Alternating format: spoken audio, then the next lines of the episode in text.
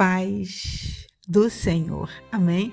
Eu sou a vossa irmã Maia e trago comigo mais um declamo da palavra do Senhor que se encontra no livro de Provérbios e o capítulo é o 27 que nos diz assim: Não anuncie precipitadamente o que você vai fazer amanhã. Você nem sabe o que o aguarda no dia seguinte. Não chame a atenção para você mesmo. Deixe que os outros elogiem você. Carregar uma tora nos ombros e erguer uma pedra no braço ao mesmo tempo é agradável, comparado com a aflição de aguentar um insensato. Somos arruinados pela ira e dominados pela raiva, mas quem pode sobreviver à inveja? A repreensão dita é melhor que uma provação nunca mencionada. As feridas causadas por alguém que ama fazem bem mas os beijos do inimigo são mortais. Quando você se empaturrar, acaba recusando até a sobremesa. Quando está faminto, poderia comer um boi. As pessoas que não param e ficam andando para lá e para cá são como pássaros agitados, esvoaçando pelo céu.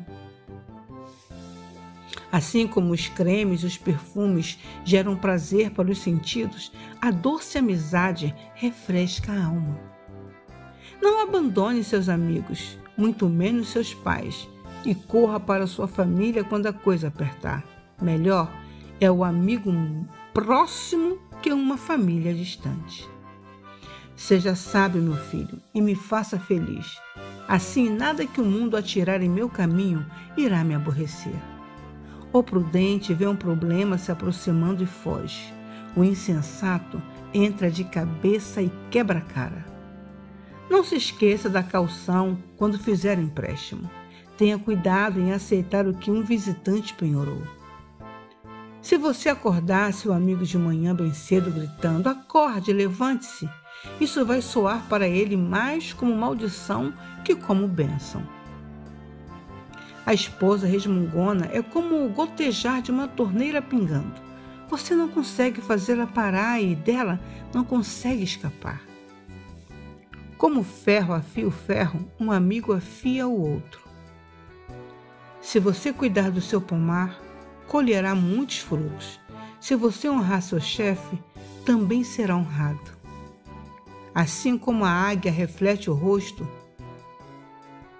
Assim como a água reflete o rosto, o rosto reflete o coração. A morte tem um apetite voraz e a luxúria jamais se aquieta. A pureza da prata e do ouro é testada quando levada ao fogo. A pureza do coração humano é testada com um pouco de fama.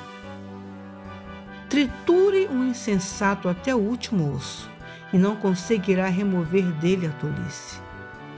Conheça suas ovelhas pelo nome. Seja cuidadoso com o rebanho. Não as use como garantia. As posses não duram para sempre.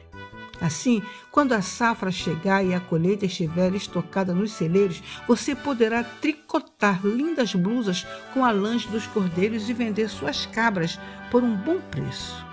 Haverá muito leite e muita carne para alimentar sua família nos tempos difíceis. Fiquemos todos na paz do Senhor. Amém.